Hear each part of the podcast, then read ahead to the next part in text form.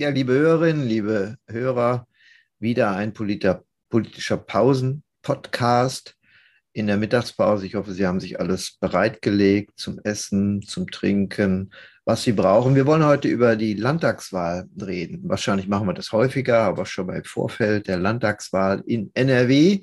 Und davor ist ja noch eine Landtagswahl auch in Schleswig-Holstein. Ich rede mit der wunderbaren Mitarbeiterin Sandra Plümer. Guten Mittag. Hallo Kalle. Ja, die Landtagswahl steht an und äh, hat einige Besonderheiten. Es gibt ein paar Analogien, auf die man sofort kommt im Hinblick auf die Saarlandwahl. Es gibt ein paar Unterschiede. Wie ist so die erste Einschätzung der Wahlforscherin? Ja, also ich hatte mich da vorhin noch mal eingelesen, auch, man soll ja auch immer andere Meinungen nochmal noch mal studieren und was kann man jetzt eigentlich aus der Saarlandwahl ähm, auf NRW beziehen oder was nicht. Also ich glaube, man muss erstmal sagen, dass ähm, jedes äh, Bundesland auch unterschiedlich ist, äh, was die politische Kultur angeht, was natürlich auch bisherige Landesregierungen angeht, Erfahrungen. Die Landesparteien sind sehr, sehr unterschiedlich gestrickt. Ich glaube, was wir im Saarland gesehen haben, ist natürlich der Aufwind für die SPD, ähm, was natürlich auch einen Scholz im Bund stärkt und vielleicht auch einen Kutschaty, zumindest gefühlsmäßig. Man, man geht ein Stück weit anders vielleicht auch an die Wahl ran, mit einem positiveren Gefühl. Gleichzeitig ist das Saarland natürlich auch ein recht kleines Bundesland, äh, strukturell vielleicht auch ein bisschen unterschiedlich zu NRW mit anderer Landesgeschichte. Von daher würde ich sagen, was man mitnehmen kann, ist sozusagen ein Aufwind, eine, eine Stärkung, gerade für die SPD.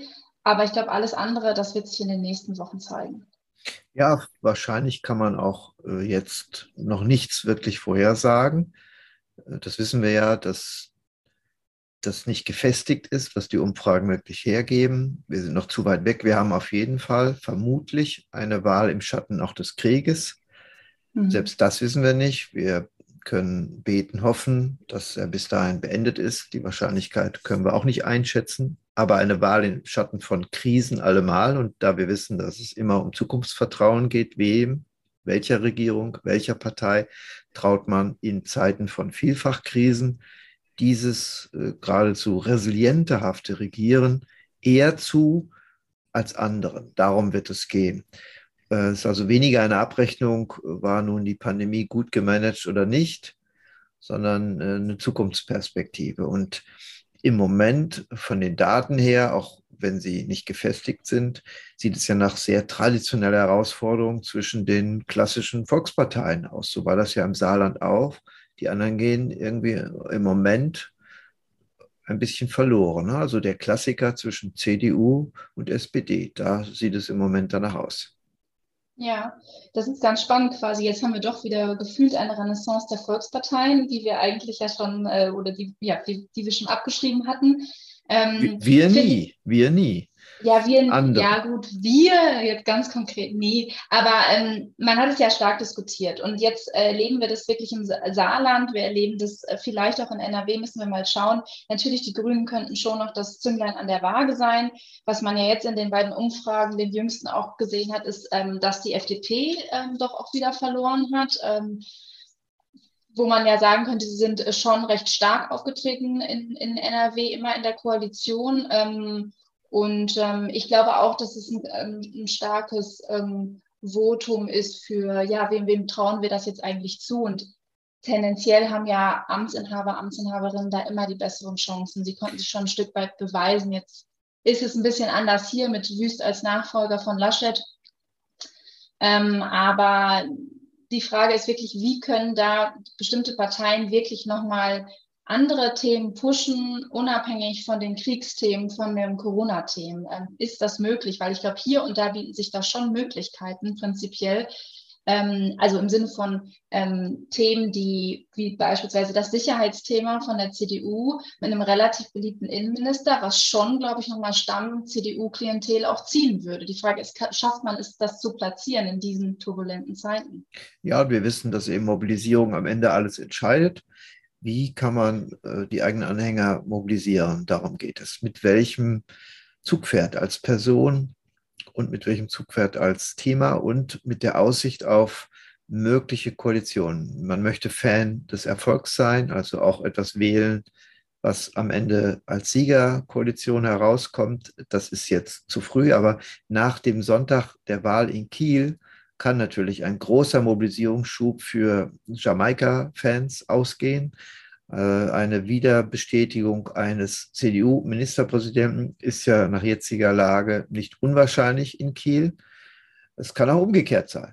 Ähm, und die Konstellation, ähm, bisher sehen wir immer Dreier-Koalitionen Vielparteienparlament. Im Saarland ist auch dieser Modus gestoppt. Wir haben als neue Variante, als 16. Variante in Koalitionsbildung eben keine Koalitionsbildung, eine absolute Mehrheit.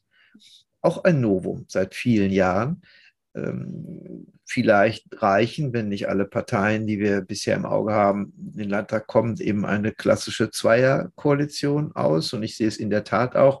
Wo ist das Alleinstellungsmerkmal im Moment für die FDP? Ähm, wie können Sie herauskristallisieren, dass Sie unverzichtbar sind für den kommenden Landtag und die kommende Regierung? Bei Grünen ist es unter dem Gesichtspunkt Klima und Energie, äh, Resilienz äh, für viele vermutlich naheliegender. Da haben Sie einen Kompetenzvorsprung bei diesen Themen. Bei der FDP war es über die Pandemie ja ganz klar äh, Öffnung, anderes Verständnis von Freiheit und Liberalität im Alltag zu übersetzen. Das ist aber nicht mehr das zentrale Thema im Mai. Insofern ist es in der Tat die Frage, wie sie sich äh, zukünftig präsentieren als unverzichtbar. man könnte vielleicht die Standortpolitik da auch nochmal nehmen ne? oder ähm, ja, Wirtschaftspolitik in NRW, alleine weil durch die Pandemie ja trotzdem auch viele Innenstädte leergefegt sind etc. Wie kriegt man das vielleicht wieder hin? Ähm, das sind ja letztlich dann aber auch so Dauerbrenner damit, ähm, damit verbunden. Ich glaube auch, dass die Grünen da sicherlich einen Kompetenzvorsprung haben. Andererseits thematisieren es mittlerweile alle anderen Parteien auch ziemlich stark, Klimaschutz etc. Also da muss man auch noch mal schauen, wie sehr können sich die Grünen da wirklich rausstellen. Ähm, wie gesagt, in in diesem Amalgam von Themen, die eben auch die, den Ukraine-Krieg betreffen, die, ähm, die Corona-Pandemie irgendwie immer noch und dann ja aber eigentlich das landesdominante Thema Schulpolitik. Also ich glaube, da muss man einen Weg finden oder jede Partei einen Weg finden, wie sie A überhaupt, also selbst wenn sie Themen haben, wo sie sagen, die wollen wir auf jeden Fall setzen, dass sie sie überhaupt gesetzt bekommen. Ich glaube, das ist ein ziemlich wichtiger Punkt heutzutage. Ja, Schule, klar, ist ein zentrales Thema, aber damit kann man natürlich nie eine Wahl gewinnen. Man kann sie nur verlieren und man muss irgendwie ja. verhindern, es zu verlieren, weil 50 Prozent der Eltern sind immer für alle Maßnahmen und die 50 sind immer dagegen, egal was man macht. Das mhm. ist ein extremst undankbares Feld. Ähm, aber man muss es natürlich beobachten. Es gibt ähm, die Frage, man könnte sagen, Bekanntheit, wird natürlich gewählt, das Bekannte nicht das Unbekannte. Und wir wissen, dass Bekanntheit auch Vertrauen schafft. Wie bekannt ist dann schon jetzt der Ministerpräsident? Wie bekannt ist ähm, Kuchati als Herausforderer? Das wird sich in den nächsten Wochen sicherlich nochmal ändern, dass man die Bekanntheit auch steigern kann.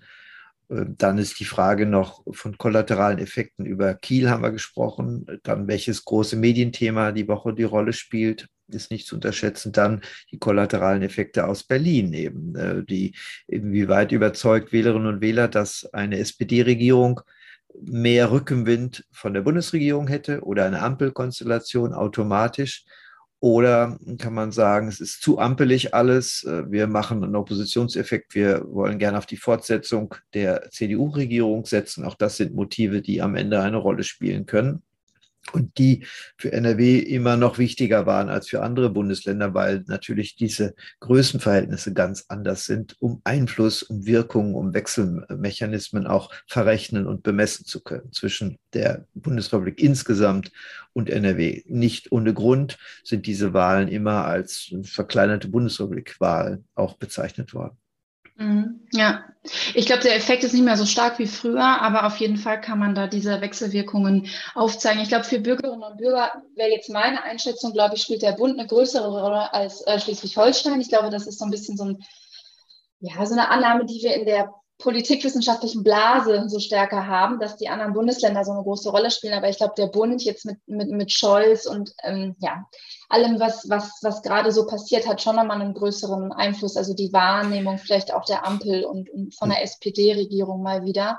Na gut, ähm, ich meine, die ähm, Wahlforschung geht eben seit Jahren nicht mehr davon primär aus, nur zu analysieren, wie man lebt, also in welchen Milieus man lebt und daraus Wahlkonstellationen abzuleiten oder wie man ist im Sinne von sozialstrukturellen Befindlichkeiten, sondern vielmehr, was man informatorisch konsumiert. Das ist ja der mhm. neue Ansatz seit einigen Jahren, was wir also kommunikativ erfahren, lesen, hören, sehen. Daher ist die Konsequenz, was nach Kiel sich tut, äh, in den sozialen Medien oder äh, traditionellen linearen Medien oder wo auch immer, nicht unwichtig, ob das ein Mobilisierungseffekt für den, den Gewinner dann eben darstellt, der auch dann in NRW mitträgt für Menschen, die dann für CDU beispielsweise auf der Straße werben oder sich dazu bekennen und sagen, na, es kann doch auch funktionieren, dass ein Ministerpräsident anders als im Saarland wiedergewählt wird, was eigentlich der Klassiker ist. Ne? Die letzten Bundestagswahlen, gerade in Pandemiezeiten, waren ja ein Machtrevitalisierungsprogramm für alle ähm, Ministerpräsidenten, Rot, Schwarz, Grün, die wurden mhm. ja alle über 30 Prozent, an die 40 wiedergewählt. Ne? Insofern war das Saarland außergewöhnlich ein Ausrutscher eigentlich in einer großen Serie.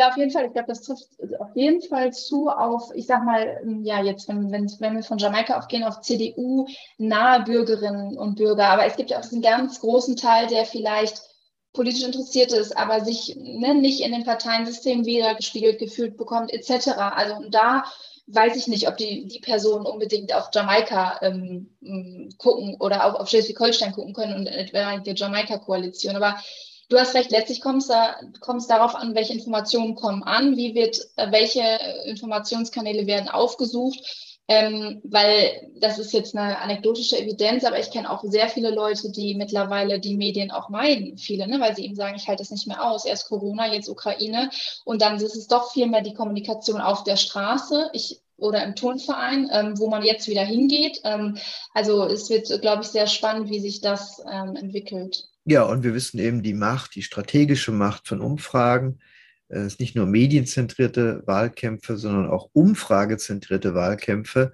Ähm, diese äh, Macht, vor allen Dingen durch volatile Wähler, ist äh, fundamental, weil wir das bei letzten Landtagswahlen auch cool, äh, sehr gut nachweisen konnten, wie das eben so ein Schlussrennen ähm, beflügelt, eine Partei nicht zu wählen oder doch zu wählen. Ähm, also das ist ähm, ja ein sehr interessanter Untersuchungsgegenstand nach wie vor in einer Demoskopie. Republik geradezu vor Wahlen und mit Wahlen diese Instrumentarien zu beachten. Aber wir sind schon am Ende, die Suppe ist ausgelöffelt. Wir sollten wieder an die Arbeit gehen und äh, danken, dass alle wieder nicht nur mitgemacht haben, sondern auch zugehört haben, alle Zuhörerinnen und Zuhörer. Ich hatte heute die große Freude, mit Sandra Plümer zu sprechen nicht das erste Mal, auch nicht das letzte Mal und auch nicht vom Thema her. Reden wir bestimmt noch häufiger über die kommende Landtagswahl, die uns doch alle sehr bewegen wird. Vielen Dank. Danke dir. Bis bald.